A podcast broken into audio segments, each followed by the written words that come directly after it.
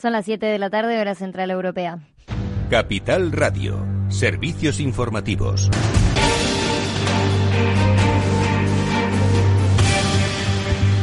Buenas tardes. El Ministerio de Sanidad ha contabilizado 8.618 nuevos contagios desde el viernes, de los que 1.486 han sido en las últimas 24 horas. Además, se ha registrado un incremento en el número de fallecidos. Desde el jueves se han dado 65 muertes por COVID-19 en toda España, la mayoría de ellos en Aragón. Fernando Simón, director del Centro de Coordinación de Alertas y Emergencias Sanitarias, dice que el 70% de los contagiados tiene menos de 30 años y el 10% más de 65. Por otro lado, asegura que la tasa de letalidad se ha visto reducida. Además, eh, tenemos una letalidad que está reduciéndose progresivamente. Eh, ahora mismo tenemos eh, letalidades que, dando un margen mínimo de 15 días, es decir, no estamos contabilizando las dos últimas semanas, las personas que iniciaron síntomas hace 15 días han fallecido únicamente un 0,29%. Son datos muy bajos comparados con los datos que teníamos en el pico de la pandemia, que llegaban hasta el 13-14%. Y una de cada tres peluquerías en España se encuentra en riesgo de cierre inminente. El sector ha sido golpeado duramente por el coronavirus y por ello necesita una solución. Alianza por la bajada del IVA al 10% de las peluquerías inicia este lunes en Valencia sus actos reivindicativos para exigir medidas. Sara de la Fuente. Atentos a los siguientes datos. La facturación del sector de la peluquería ha caído un 40% respecto a los mismos meses del año anterior. 16.000 salones en España se encuentran en riesgo de cierre. Más de un 20% de los establecimientos siguen con las persianas bajadas. Por ello, se han unido para reclamar la recuperación del IVA reducido del 10% y activar así la recuperación del sector. Estas son las declaraciones del portavoz de la Alianza por la bajada del IVA al 10%, José Luis Azañón. El sector está herido de muerte, el sector necesita una serie de medidas eh, que supongan un rescate financiero al sector y la medida que creemos más urgente, más importante y más acuciante en estos momentos eh, y que además sería de justicia es la rebaja del IVA otra vez al 10% para posicionar el IVA en, el sitio donde se merece, que es en el, IVA de los eh, productos de primera necesidad. Esta plataforma sostiene que la pandemia del coronavirus ha supuesto un efecto acumulativo de una situación que se remonta a 2012. El Gobierno subió el IVA del 8 al 21%, provocando un retroceso en el sector. ¿Qué supondría la rebaja del IVA al 10%?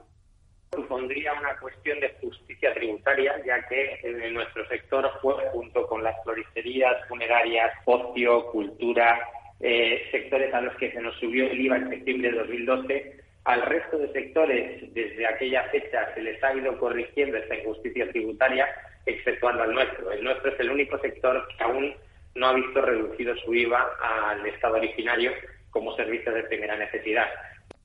La plataforma ya ha conseguido tener contacto con diversos partidos políticos como Podemos o Ciudadanos y se encuentra a la espera de saber si estas conversaciones servirán para cumplir su petición. Gracias, Sara. La OCDE prevé una crisis más profunda en España que en el resto de Europa y es que la economía española corre el riesgo de quedar rezagada respecto a la de los otros países que forman parte de la Organización para la Cooperación y el Desarrollo Económico. Así, el indicador compuesto avanzado que publica este lunes la OCDE muestra que los datos de España son los peores de todos los miembros de la organización, que incluye también a potencias como Estados Unidos o Australia. Y ahora vamos a repasar los mercados financieros. Claves del mercado.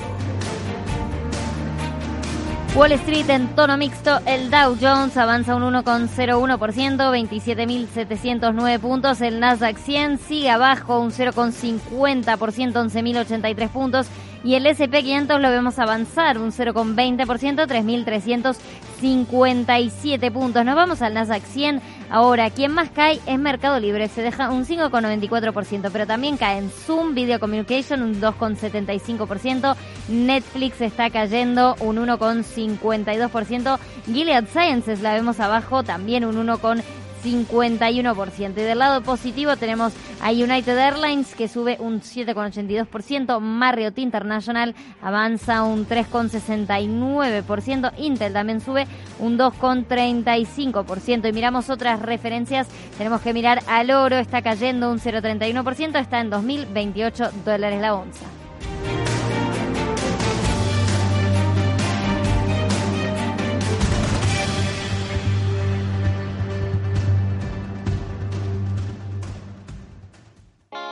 ¿Está tu bufete bien posicionado en Google? El 77% de usuarios buscan los servicios que necesitan Internet. Si no te encuentran a ti, encontrarán a tu competencia. En comunicación jurídica llevamos 20 años ayudando a dar visibilidad a empresas del sector legal. Web corporativa, estrategias publicitarias, marketing en redes sociales. Infórmate en comunicacionjurídica.com o en el mail info arroba comunicacionjurídica.com. Comunicación Jurídica. Hacemos visible tu despacho. Riesgo 6 de 6. Este número es indicativo del riesgo del producto, siendo 1 indicativo del menor riesgo y 6 del mayor riesgo. ¿Inviertes en bolsa? Con XTB puedes comprar todo tipo de acciones al contado por solo 0,10%. Invierte en acciones y ETF sin costes de custodia. Infórmate en xtb.es. Capital Radio. Siente la economía.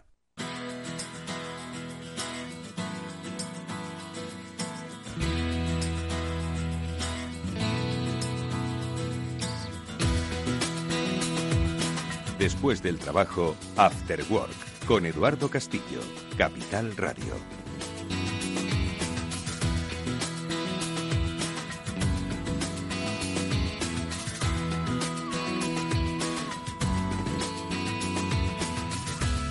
Hola, ¿qué tal? Muy buenas tardes. Bienvenidos un día más a este Cyber After Work, el programa de la ciberseguridad de Capital Radio. En él junto con Pablo Sanemeterio y con Mónica Valle, a los que enseguida vamos a saludar, os damos las claves de nuestro tiempo, las claves de protección de una vida digital.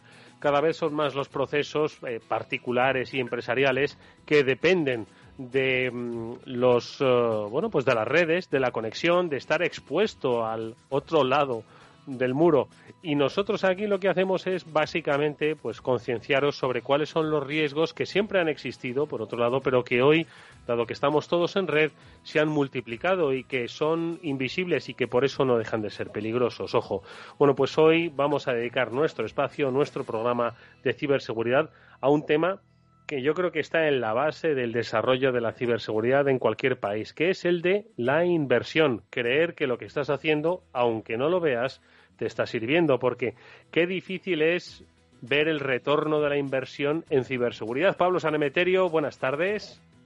Buenas tardes, Eduardo. No puedo estar más de acuerdo contigo. Un tema súper apasionante y qué difícil es explicar y contar los retornos de una inversión en ciberseguridad. Mónica Valle, ¿qué tal? Muy buenas tardes. Mónica. Hola, buenas tardes a los dos buenas tardes a todos. Y sí coincido, pero bueno, vamos a explicarlo y vamos a intentar explicarlo muy bien para que entiendan la importancia de esa inversión en ciberseguridad y que efectivamente tiene un retorno muy importante. Tiene un retorno muy importante y ojo, lo vamos a comentar. Eh, no se trata de solo de eh, deciros que es importante que estéis protegidos, que lo es, sino que se trata de que sigáis el ejemplo de lo que están haciendo empresas, de lo que están haciendo países en su apuesta por la ciberseguridad. Ojo, no es broma, son cantidades multimillonarias las que están destinando en recursos humanos y en tecnología para protegerse. Y algunos países se están adelantando. Ojo, eh, nosotros lo haremos tarde o temprano. La diferencia estará en si fuimos de los primeros que lo hicimos o de los últimos como consecuencia de los efectos de la ciberinseguridad. Bueno, pues de todo eso vamos a hablar en nuestro programa de hoy con Pablo Sanemeterio, con Mónica Valle y con un especialista, con Antonio Ramos. Vuelve a este programa desde Elite Security para hablarnos precisamente de eso, del retorno de la inversión. Ojo, que lo que queremos es simplemente que visualicéis como empresas que sois, yo os entiendo, ¿no? Tenéis que tener eh, tenéis que explicárselo a vuestro CFO, ¿no? a vuestro director financiero, y decir, oye, mira, que es que esto es importante, no porque lo haya oído en la radio, que también, sino porque nos podemos ahorrar mucho dinero con esto. Bueno, pues de eso es de lo que vamos a hablar hoy en nuestro programa, pero ojo que también vamos a tocar otros temas que se derivan de la actualidad del cibermundo. Eh, entre ellos, ojo, y hoy nuestro primer protagonista, ahora nos lo van a contar Pablo y Mónica, son los ordenadores Mac. Sí, sí, hay un malware que es especialmente dañino con ellos. Vamos con las noticias.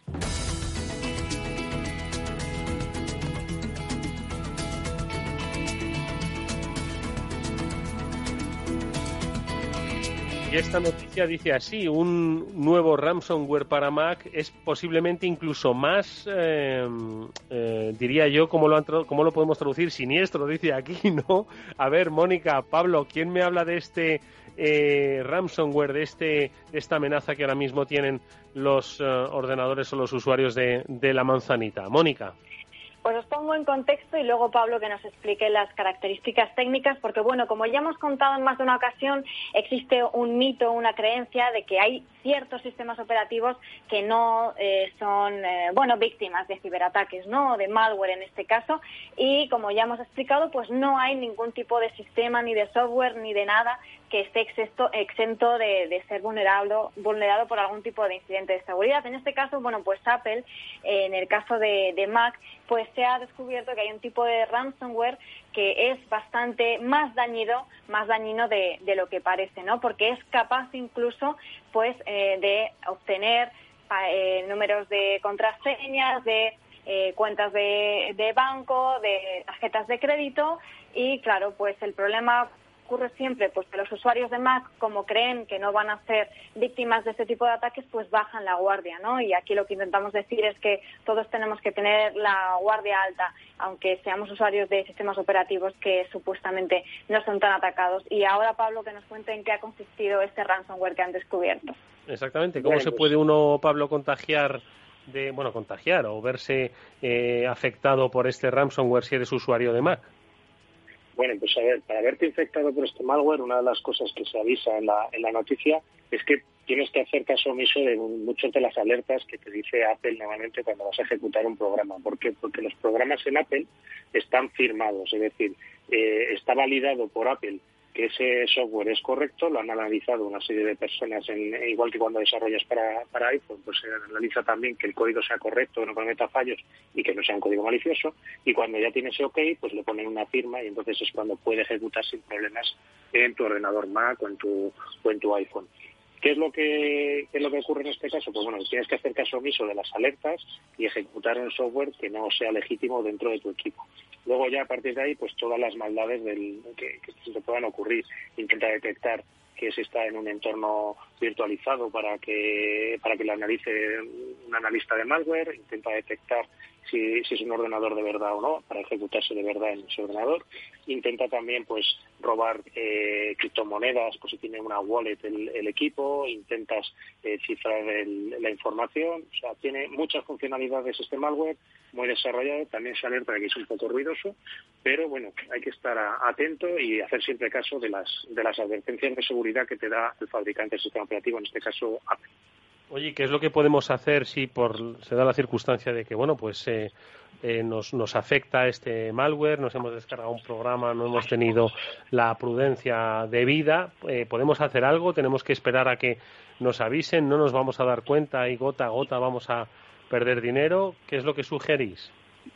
Pues eh, en este caso, principalmente, en cuanto notes algo raro, pues si tienes una wallet de criptomonedas y ves que desaparecen criptomonedas sin que hayas hecho tú nada, o te empiezan a cifrar ficheros, básicamente lo primero, apagar el ordenador, tratar de sacar la copia de seguridad de tus, de tus ficheros y reinstalar el sistema operativo desde cero para eliminar esa, esa amenaza. Bueno, pues sí, porque eh, recordemos que en el, en el caso de ransomware, perdón, pues si no existe la clave de descifrado, que no se suele conseguir eh, se suele conseguir en pocas ocasiones y bastante tarde, pues claro, sin esa clave de descifrado es imposible eh, poder volver a conseguir eh, el acceso a todos los archivos. Oye, ¿y por qué, por qué? Yo creo que lo hemos comentado, pero bueno, siempre es bueno volver a recordarlo. Hablaba Mónica de que hay una especie de falso mito ¿no? sobre la invulnerabilidad de los dispositivos de Apple y básicamente, quiero decir que todos los sistemas pues son prácticamente alterables, ¿no? Pues por supuesto que las compañías trabajan para que lo sean pues en, la menor de las posibilidades o que sea muy complejo, ¿no? Llegar a esa vulneración. Sin embargo, eh, ese mito se ha creado ¿por qué? Porque hay obviamente muchos más dispositivos de, de que utilizan el otro sistema operativo en el mundo y por una cuestión puramente de mercado, ¿no? Pues hay más iOS que, o sea, hay más Android que iOS y por tanto pues yo me voy a donde está el volumen. ¿O por qué se ha generado ese, ese mito, Mónica? Sí, efectivamente, resulta más rentable. Al final, el número, por ejemplo, de usuarios de Windows es muy superior, de Android también es muy superior, por eso al final en Android pues encontramos muchos más casos de aplicaciones fraudulentas que se han conseguido publicar en el App Store y, más incidentes que atacan en específico que están diseñados para ese tipo de dispositivos que utilizan ese sistema operativo. Pero no debemos olvidar que también los ciberdelincuentes saben que los eh, usuarios de los sistemas operativos eh, que son minoritarios pueden estar con la guardia baja y que pueden tener más posibilidades por ese motivo. Así que por eso ninguno podemos eh, estar sin los ojos bien abiertos. Pablo, tu recomendación. Yo por añadir un poquito, yo creo que ahí también fue una campaña de marketing muy buena de parte de la, de la gente que vendía ordenadores de Mac que aprovechando pues eso que el, mayor porcentaje de usuarios estaba en otros sistemas operativos como puede ser Windows en el caso de los PCs pues eh, la mayor parte del malware se desarrolla como bien ha dicho Mónica para la mayor parte de clientes. Es decir si Microsoft Windows tiene un 95% del mercado de ordenadores de PC pues yo desarrollo malware para el 95% de PC y otro 5% pues se lo, se lo reparte en otros sistemas operativos. En, ese, en ese sentido pues se creó un poco la, la creencia de que no había malware para Mac o era muy raro que existiera malware para Mac y con eso pues empezó a vender la idea de que no había malware para Mac. Pero ya como el propio Mac, eh, pues eh, como ha dicho Mónica, los usuarios están un poco más con la guardia baja y también Mac ha ganado preponderancia en, el sistema, en los sistemas operativos que se utilizan, pues los desarrolladores de malware ya han empezado a hacer malware para, para Mac.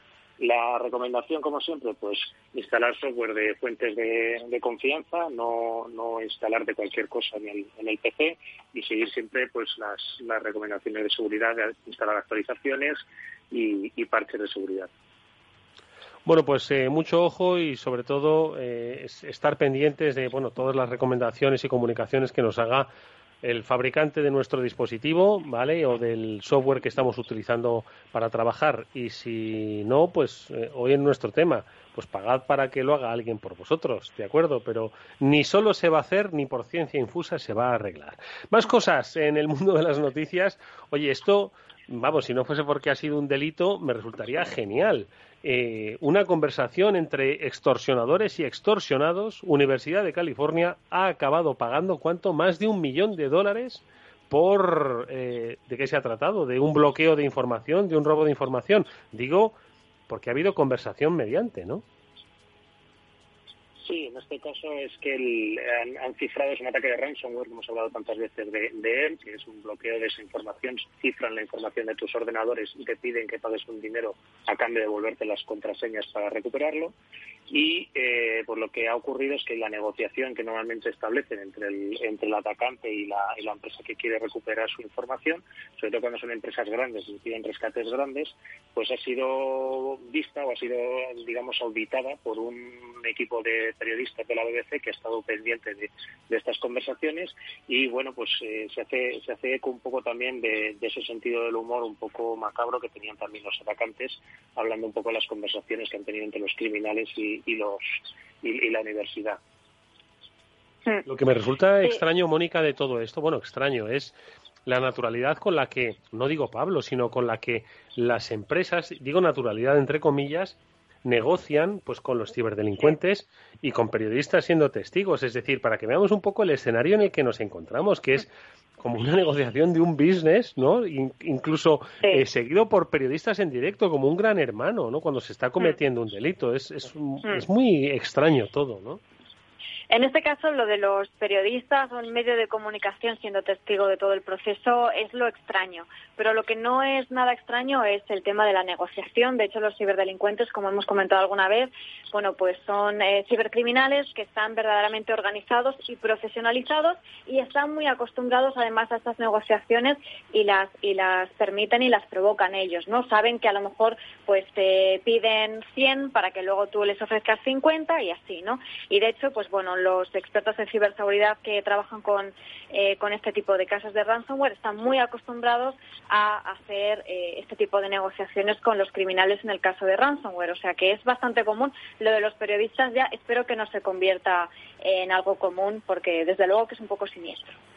No, sin lugar a dudas, eh, al final han tenido que pagar un millón eh, de dólares a la Universidad de California. Eh, es un poco lo que, además, lo de Pablo, hablábamos la pasada semana con, con, uno de nuestros invitados, ¿no? ¿En cuánto valoras tú la, mm, nos lo contaba Monleón, ¿no? ¿En cuánto valoras tú los datos, ¿no? Tienes que hacer, pues, un análisis de riesgo sobre cuál es el valor de los datos, pues, eh, de tu compañía, ¿no? Y en este caso, pues, no sé exactamente qué es lo que le secuestraron, que vale un millón y pico de dólares, Pablo. Bueno, pues en este caso la universidad estaba haciendo pues una investigación sobre una vacuna o trabajos sobre vacunas del COVID, con lo cual es una información que estamos a día de hoy de plena actualidad y en una gran carrera para, para conseguir sacar una vacuna que nos saque de esta pandemia que estamos viviendo todos. Y, pues bueno, pues el atacante depende del tiempo que haya tenido para estar dentro de tus sistemas y conseguir detectar que tienes una información muy valiosa, saber que estás en esa universidad y eh, pues borrarte las copias de seguridad que puedas tener o que pueda tener al alcance el atacante y cuando ya te tiene cogido pues es o pagas esa extorsión o pierdes un trabajo de meses o incluso a veces de años por no poder recuperar esa información, esos datos o ese trabajo que tienes eh, secuestrado. Mm. Bueno, pues eh, mucho ojo, eh, seguir las recomendaciones de los expertos. ¿Cuánto valen los datos que tenéis? ¿Para qué queréis los datos? ¿Son básicos para el desarrollo de vuestro negocio? Bueno, pues ahí está, yo creo que el primer paso para saber si necesitáis o no eh, más o menos protección, que la necesitáis es seguro. Oye, y más cosas eh, relacionadas precisamente con las criptomonedas, que es lo que ha pasado, que se ha descubierto un nuevo malware para eliminado de criptomonedas. Esto, como vosotros me lo habéis explicado en muchas ocasiones, significa que eh, utilizan tu ordenador, las capacidades de tu ordenador para ponerlo al servicio del minado de criptomonedas. ¿Qué es lo que ha pasado exactamente? Bueno, en este caso ha sido en la, en la plataforma. ¿Os acordáis que hace un par de programas vino Ángel y le hizo la pregunta comprometida de que era un contenedor o que era un Docker? Sí. Bueno, pues en, en, este caso hay un, hay un sitio en Internet donde normalmente se depositan estos contenedores. Docker normalmente es una tecnología que sirve para, para empaquetar y distribuir tu, tu software de forma más fácil y de forma más rápida. Incluso permite desplegar nuevas versiones de forma muy ágil, para con lo cual es alguna tecnología que se está implantando masivamente en, todas las compañías y hay un sitio en concreto donde se suelen alojar estas, estos contenedores, que es Docker Hub. En este caso, lo que ha ocurrido es que en este repositorio donde hay un montón de, máquinas o, Docker, donde la gente suele pasarse para luego poner su aplicación, han introducido unas cuantas imágenes que tenían un, un script que lo que se dedicaba es a utilizar esos recursos de la máquina para minar criptomonedas. Es decir, tú despliegas tu aplicación basándote en el contenedor de otro y ese otro lo que ha hecho ha sido colarte un pequeño programita para que tu máquina esté minando criptomonedas para su beneficio. Mm. Mónica. Sí, la verdad es que es otro de los tantos casos que, estamos viendo. Eh, los cibercriminales tienen mucha imaginación y en el caso de las criptomonedas es un ciberataque que, bueno, eh, se ha ido eh, se ha ido haciendo más popular con el paso del tiempo desde hace unos años. De hecho, el ransomware eh, del que tanto estamos hablando, porque desde luego que está en auge, pues incluso se redujo un poco en favor del, del criptojacking o del minado ilegal de criptomonedas, ¿no? Y es un ataque que para los cibercriminales es muy rentable porque ellos prácticamente no tienen que hacer nada, solamente pues van dejando eh, sus trampas por, por la red y cuando alguien cae, pues bueno, el ordenador de la víctima va minando criptomonedas, va utilizando su potencia para el criminal, ¿no? Entonces, como ya digo, muy rentable para ellos porque básicamente es poner el cebo y, sentarse a esperar. De todas formas, esto es bastante complicado, ¿no? Porque yo eh, estoy seguro de que muchos eh, de nuestros oyentes están pensando, dice, oye, pues igual me están, están usando mi ordenador eh, para, para eh, minar, ¿no? Para el criptominado este. Lo digo porque dices, bueno, de repente empiezas a notar cierto ralentí, pero igual lo último en lo que piensas es que te están utilizando el ordenador, porque con esto del confinamiento, ¿no? Y del teletrabajo, pues muchos nos hemos puesto a trabajar en mismos procesos cuando antes teníamos una red pues mucho más potente, unificada en la empresa y no estábamos todos conectados al mismo tiempo, ¿no? Entonces, quizás esto está pasando desapercibido, eh, camuflado en una situación de pues cuello de botella, ¿no? En lo que se refiere a conexiones y quizás eh, estemos siendo objeto de un secuestro ¿no? de este tipo para utilizar nuestras capacidades. ¿Cómo podríamos saber si nuestro ordenador está siendo un, un zombie minero, Pablo? Pues habría que estar pendiente del uso de los recursos, sobre todo de CPU. ¿vale? En, general, en Microsoft Windows tienes una herramienta que se llama el administrador de, sistema, donde puedes ver eh, el, administrador de tareas, donde puedes ver qué, programas están ejecutando dentro de tu equipo. Y entonces lo que tendrías que estar es un poco pendiente a ver si hay algún programa que está consumiendo mucho rato de CPU al, al 100% o al 99% o 50% eh, de manera continuada. De esta forma podrías ver que, un proceso, si tú no estás ejecutando nada, no estás eh, jugando a nada que sea muy intenso en, uso de CPU y ves la CPU ahí arriba, lo que con, gran consumo de tiempo de CPU, puedes sospechar que tienes ahí algún tipo de malware que se esté aprovechando de tus, de tus capacidades de computación para minar criptomonedas. Mm. Bueno, pues eh, ya echar un vistazo de vez en cuando, que quizás ese ralentí de vuestro ordenador no se deba a esa conexión vuestra, sino a que está siendo utilizado pues para otros fines que no le corresponden. Y una última cosa que es precisamente, yo creo que la que nos va a dar pie a eh, arrancar nuestro, mm, más que debate, nuestro programa especial sobre la inversión, y es que eh, desde Australia eh, se ha detectado que hay un malware chino, eh, o por lo menos eso se cree, eh, como responsable del ataque a varias de sus instituciones. ¿Qué es lo que ha pasado exactamente? Y, que, y de repente tenemos aquí una guerra entre, entre China y Australia que se está viviendo en el ciberespacio. ¿Qué está ocurriendo aquí, Mónica? Sí, pues lo hemos comentado, lo comentamos hace unos días, que bueno, a través incluso de una conferencia de prensa, el primer ministro australiano informó que bueno, que el país estaba sufriendo una ola de ciberataques y que estaban dirigidos a, muchos sectores, incluyendo pues eh, todo, eh, todo tipo de organismos gubernamentales, eh, infraestructuras críticas, sector educativo, de salud y demás, ¿no?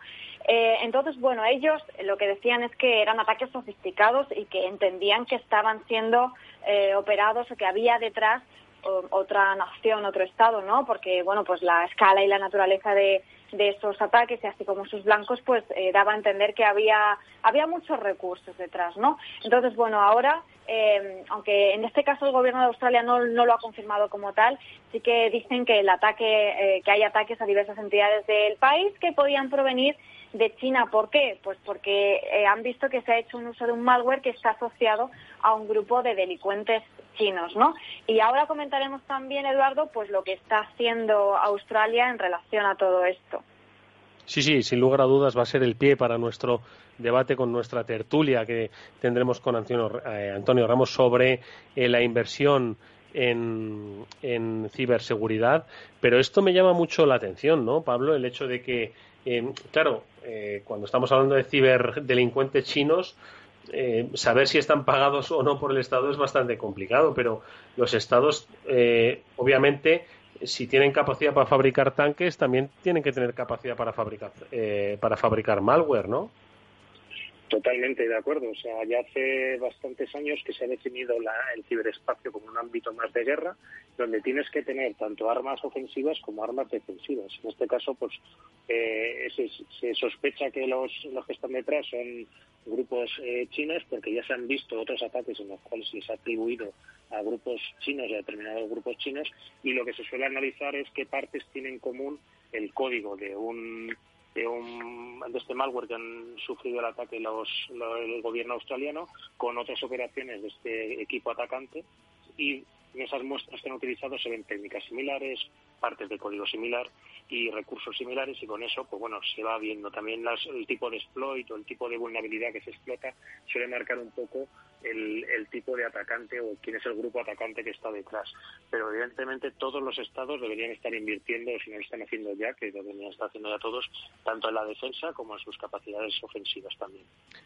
Bueno, pues eh, estas son las noticias que nos van a dar paso al debate que vamos a desarrollar sobre inversión en ciberseguridad. Pero antes, dejadme contaros una cosa.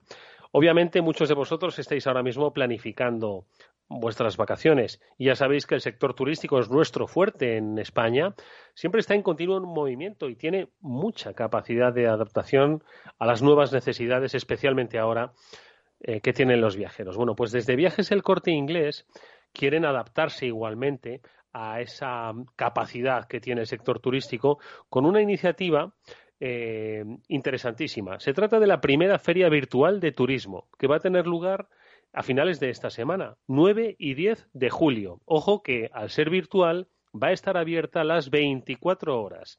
Es una feria virtual del turismo en la que las personas interesadas van a poder inscribirse, por supuesto, de forma gratuita y visitar pues los diferentes pabellones y los diferentes stands que tienen los expositores. Pueden acceder a los contenidos, conocer las novedades y los programas que se presentan. Además, van a poder comunicarse con ellos a través de un chat, pueden concertar una cita previa o asistir a las presentaciones y a las mesas redondas que se van a celebrar en ese auditorio virtual. Y por supuesto, lo más importante, van a poder conocer de primera mano cuáles son las medidas que están adoptando los diferentes destinos y las empresas turísticas de acuerdo a la situación excepcional que se vive por el COVID-19. Pues para que tengáis información y vayáis, ojalá, lo más tranquilos posibles de vacaciones. ¿Cómo se debe hacer eh, para asistir a esta primera feria virtual del turismo? Recuerdo, los días 9 y 10 de julio.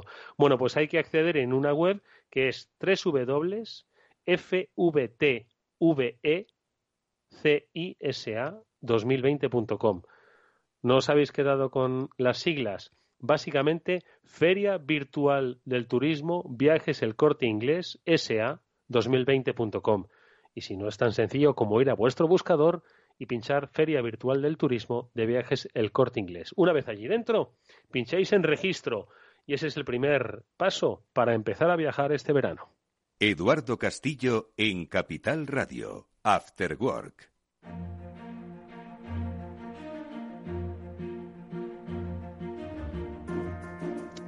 Decía Mónica que mm, eh, Australia eh, está recibiendo ataques y Australia está poniendo medidas.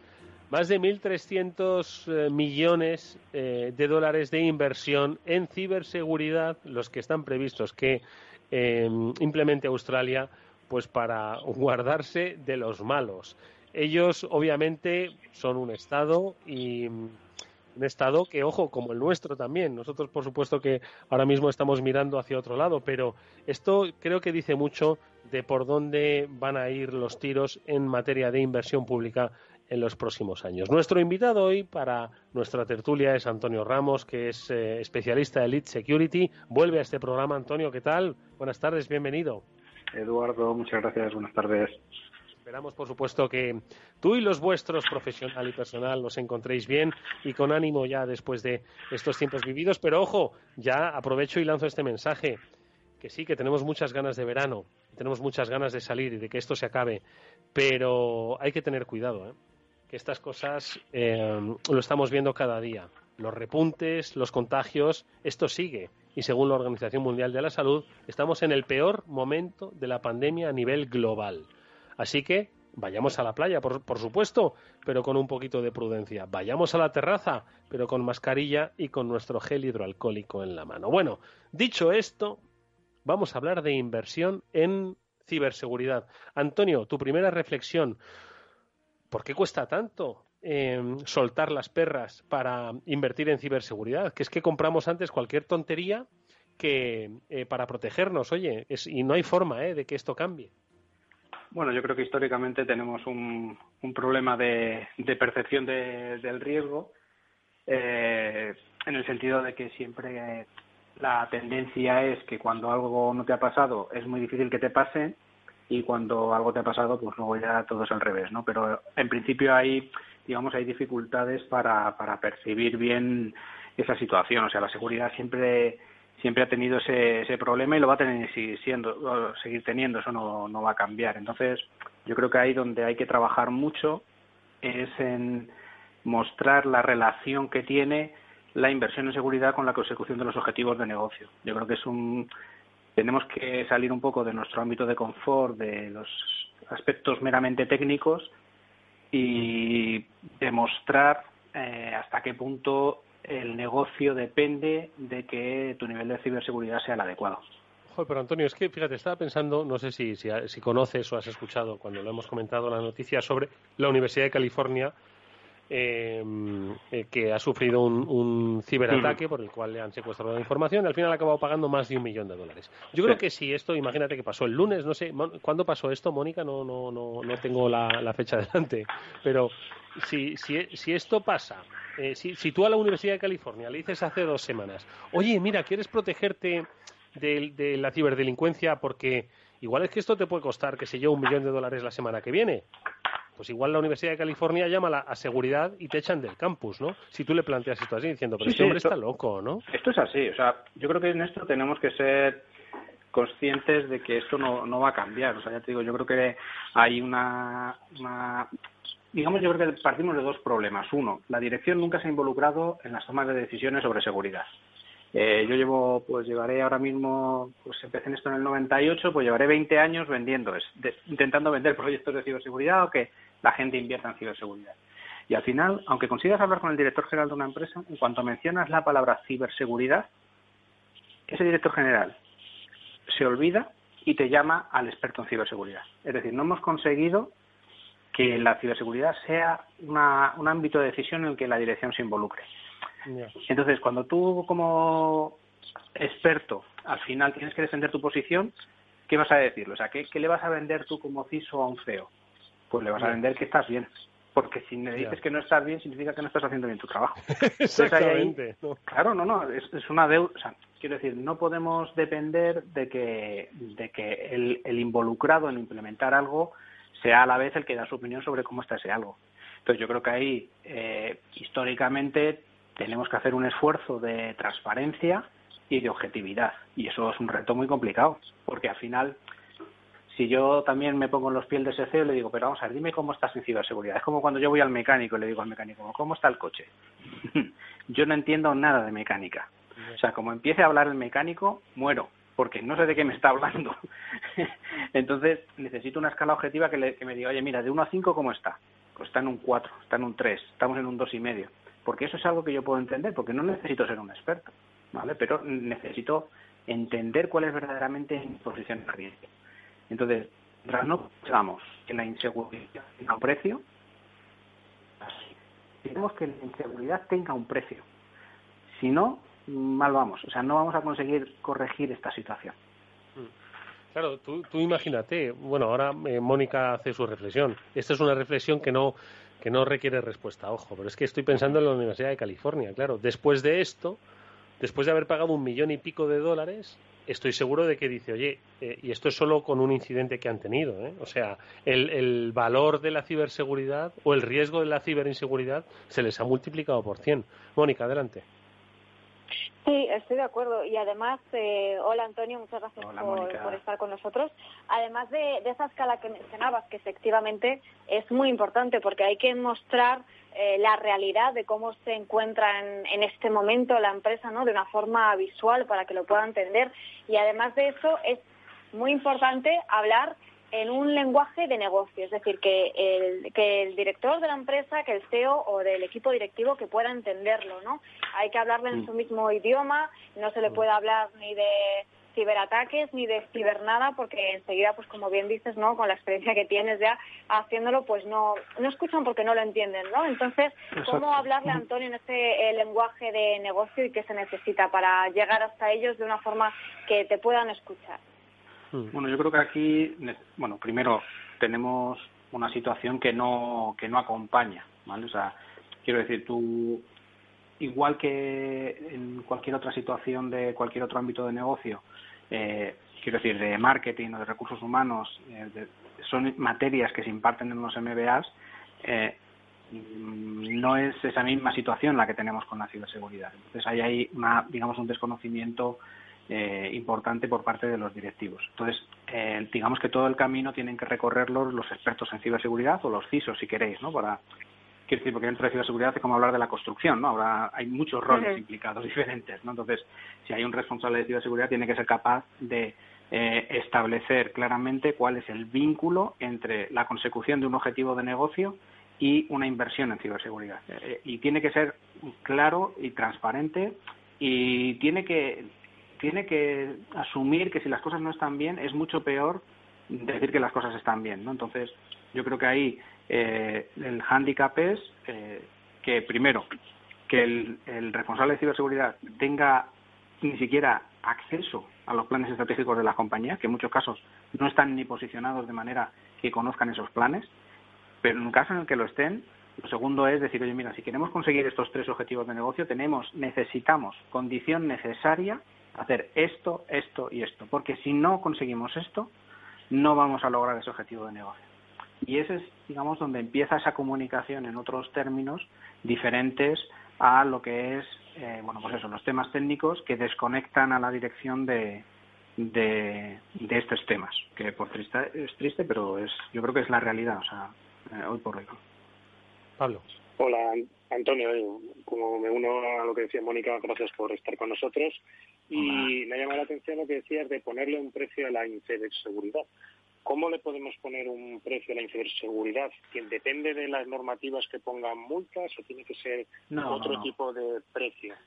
Yo creo que tiene que ser otro tipo de precio. Mira, yo eh, si me enrollo mucho me cortáis, ¿vale? Voy a contar mi historia personal. Enróllate, enróllate. Cuando, cuando fundé Elite, mi primera intención, yo soy economista eh, y presumo de ello, que, que trabajé en este mundo.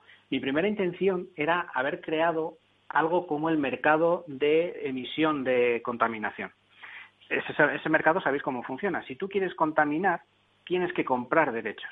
¿Y a quién se lo tienes que comprar? A las empresas que son responsables con el medio ambiente y venden esos derechos, porque se lo pueden permitir porque contaminan poco. Entonces, si tú quieres contaminar, eso te cuesta dinero. ¿Vale? O sea, si, tú no quieres ser responsable con el medio ambiente, eso te va a costar dinero.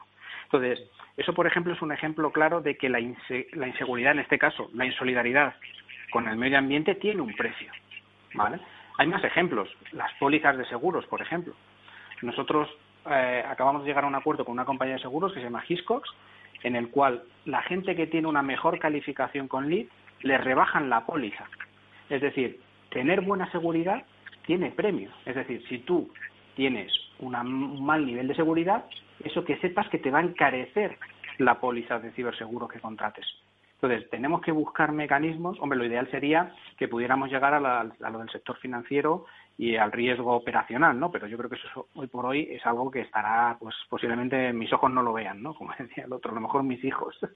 Pero sin llegar a eso, yo creo que hay situaciones en las que la inseguridad puede tener un precio. Es decir, si tú tienes, eh, eh, ahora que estamos en una fase en la que ya se están notificando incidentes, si tú tienes eh, incidentes en los que se pueda demostrar un dolo en tu competencia, pues a lo mejor no tienes que tener, por ejemplo, te pueden inhabilitar para contratar con, con el sector público o puedes tener, bueno, puedes tener distintos, digamos, eh, costes por el hecho de tener una mala seguridad. Pero claro, para eso lo importante es que se pueda saber que tienes una mala seguridad y eso todavía pues queda camino por andar. Pero básicamente tenemos que buscar ese tipo de mecanismos, ¿no? O sea, la inseguridad bien sea pues tiene un sobrecoste por el seguro o por una incapacidad para contratar o en fin, distintos mecanismos. Eso hay que irlo construyendo y, y, la regulación tiene que tiene que acompañar. Pero no tiene que venir solo por el hecho de tengo una multa, porque eso nos lleva de nuevo a solo me acuerdo de Santa Bárbara cuando truena. Y además, bueno, lo habréis visto conmigo.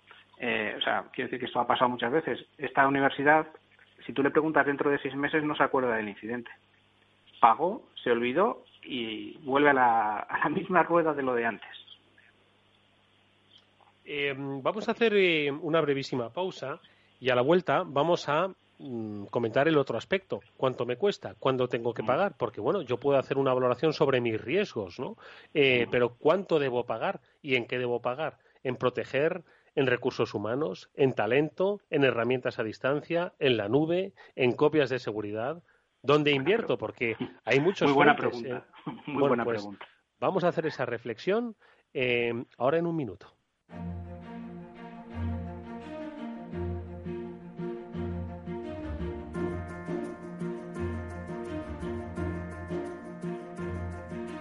After Work con Eduardo Castillo.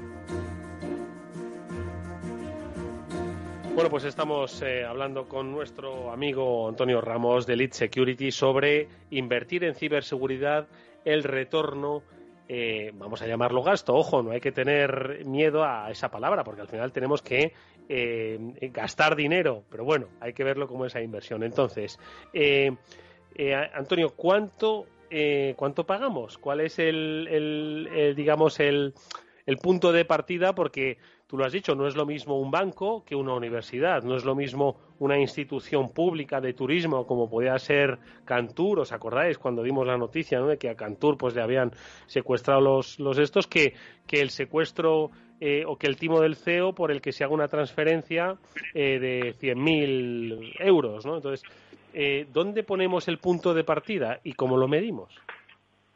Bueno, yo creo que efectivamente ahí lo primer, el primer ejercicio que uno debe, eh, debe realizar es, digamos, eh, un ejercicio, digamos, de madurez o de eh, robustez objetivo que debe marcarse. Aquí tenemos marcos, por ejemplo, como el, el, marco de ciberseguridad americano, el NIS, que es muy claro en eso, ¿no?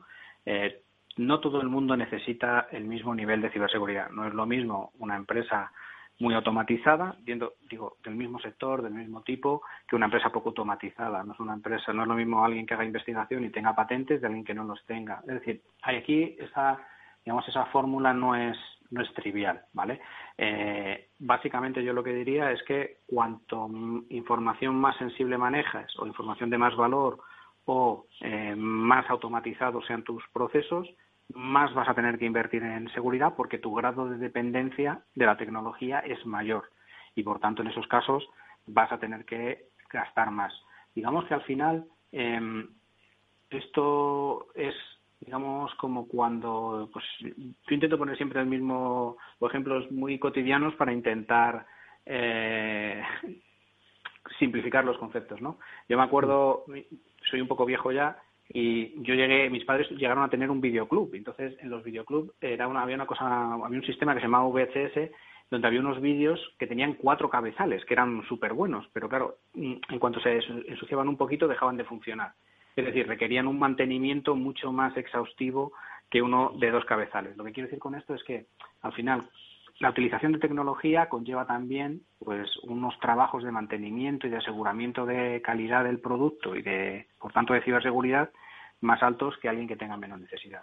Entonces, ¿cuánto te puedes gastar? Pues te puedes gastar desde, pues a lo mejor desde un 1% hasta un 10% de tu inversión en tecnología tendría que ir dedicado a ciberseguridad, dependiendo de pues lo sensible que sea tu negocio a fallos en la tecnología o a fugas de información de, derivados de un mal uso de la tecnología.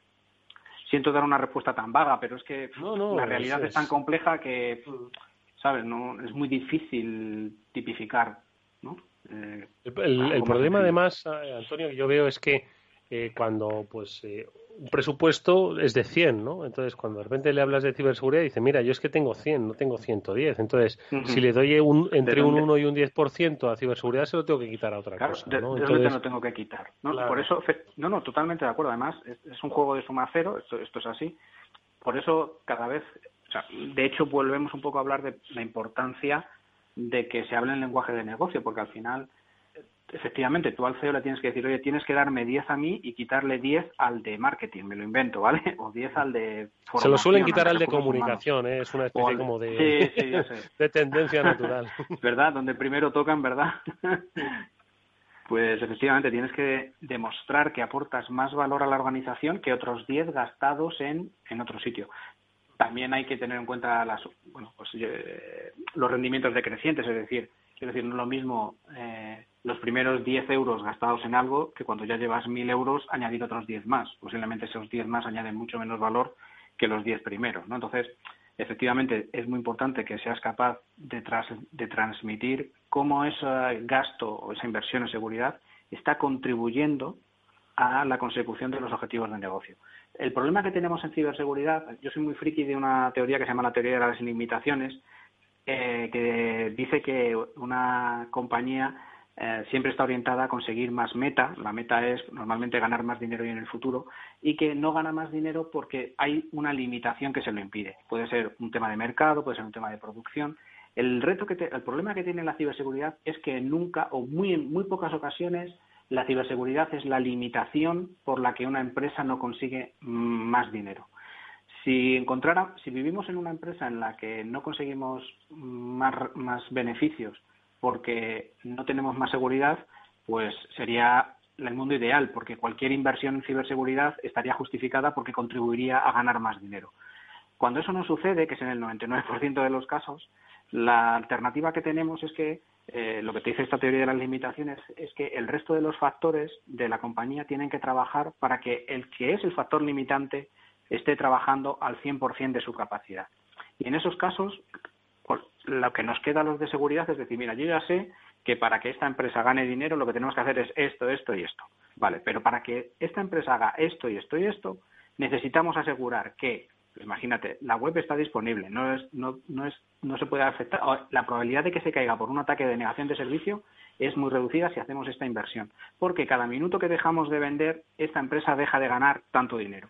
Y ese es el lenguaje que cuando tienes que defender por qué invertir en seguridad, tienes que hacerlo. ¿Cuál es el reto que existe? El reto que existe es que la mayoría de los CISOs o históricamente los CISOs son técnicamente unas máquinas, o sea, a mí me dan no dos, dos mil millones de vueltas, o sea, no soy capaz ni de hablar con ellos, pero quizás a, eh, a la hora de transmitir eso es más, les cuesta más, porque tienen otro, otro perfil mucho más técnico. Pablo. Sí, Antonio, yo quería hacerte una pregunta ya relacionada con, con estos temas de inversión y siguiendo un poco en, esta línea es tratar de ver cómo se puede valorar los retornos de una inversión en seguridad. Es decir, cómo puede ver una empresa que esos 100 euros, los 200 euros que se han gastado en comprar un software, un hardware o los 200.000 que se hayan gastado, le retornan en su, en su valor en su compañía. Vale, ahí, a ver, yo ahí, bueno, yo ahí tendría que hablar dos horas, porque lo del retorno de la inversión en seguridad tiene mucha, o sea, mucho para hablar de ello, ¿no? Pero bueno, yo básicamente diría que en todos estos casos hay que hacer un business case como cualquier inversión que tú quieres hacer. Y en, una, y en un business case hay unos supuestos, ¿vale? Que normalmente tienes que tratar de, digamos, soportar la inversión que, que estás realizando. En, en el caso de, de, seguridad, normalmente, como digo, lo ideal sería, lo, lo bonito sería que dijeras, oye, mira, voy a poner un caso práctico. Yo no uso WhatsApp porque me da miedo su seguridad dijeras, oye, si nos gastamos un euro en seguridad, Antonio va a contratar WhatsApp y, va a ganar, y WhatsApp va a ganar más dinero. Oye, pues esa inversión pues ya la rentabilizo. El problema que tienes es que la, la seguridad, como digo, no te genera más negocio. Es decir, yo no compro más en Amazon porque sea más seguro. No, tiene otras cosas que me da, pero no es eso.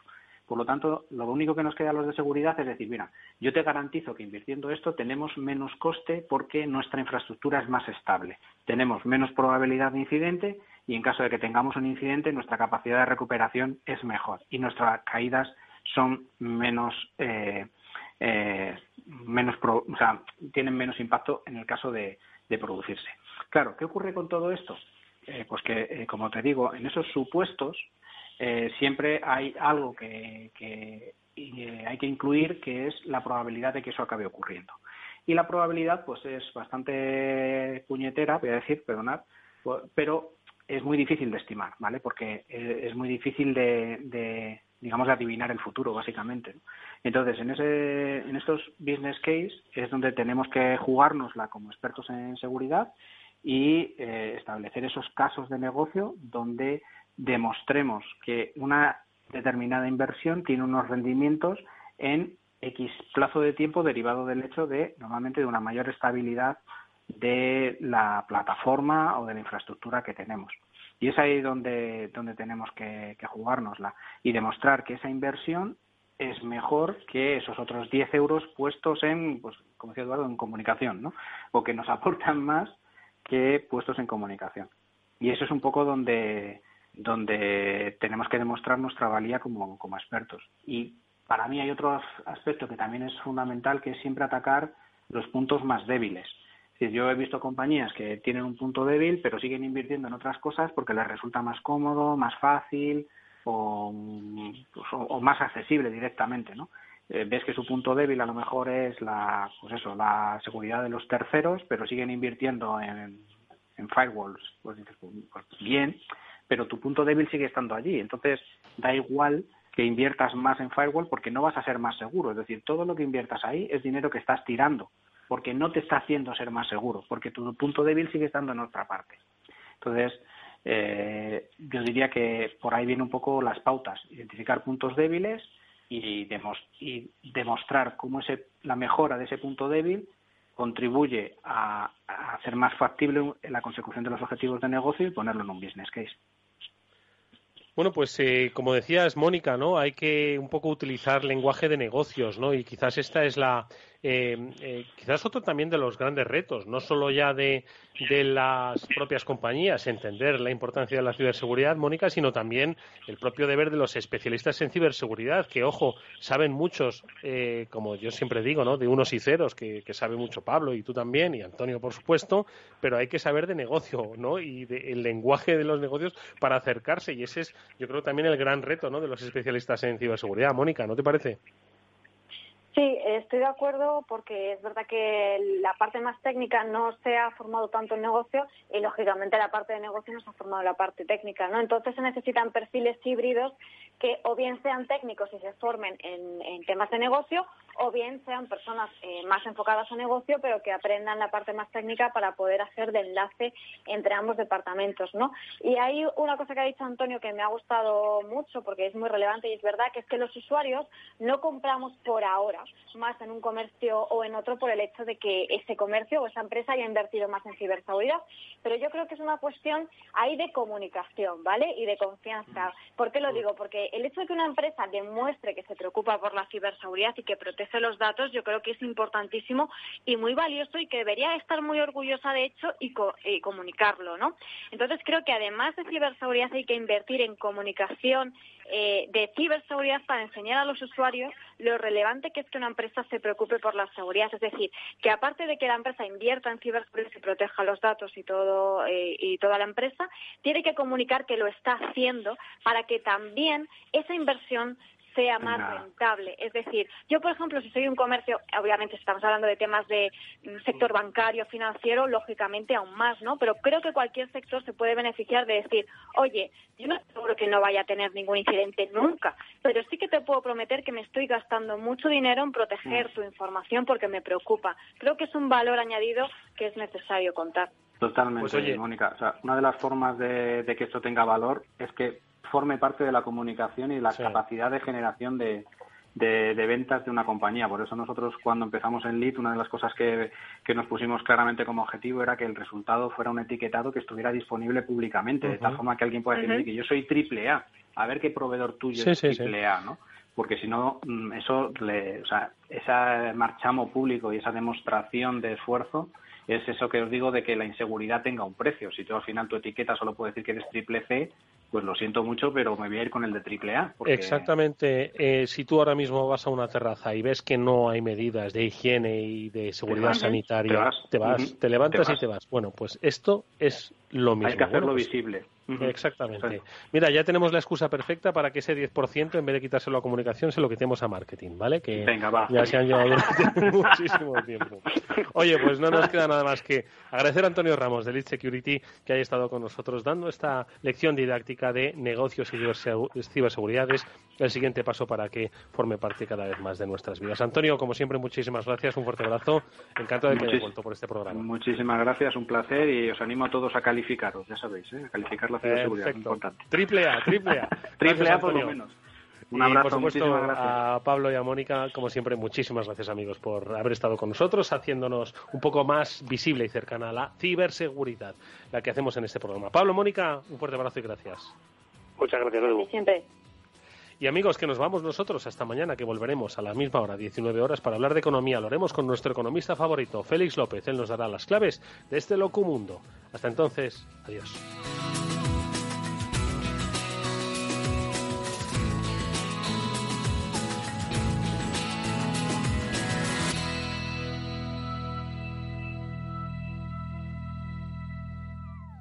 Hola, soy Leopoldo Abadía, autor de La Crisis Ninja, y quiero hablaros de lo normal. Lo normal es que cuando compramos algo sepamos cuánto tenemos que pagar, ¿no? Pues eso mismo debería suceder a la hora de invertir. Por eso me gusta Finanbest, comisiones bajas y claras, sin letra pequeña. Entra en finanbest.com y descubre que lo normal es extraordinario. Lo normal es Finanbest.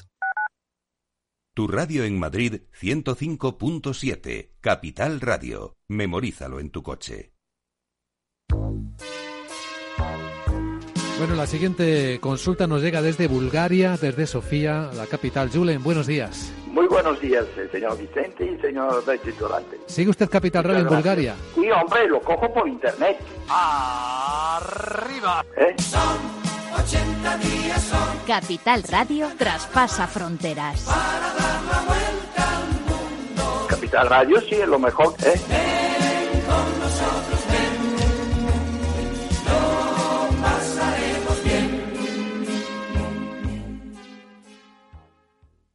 Nos gusta que las personas tengan opinión propia. Quienes aquí hablan también expresan su propia opinión.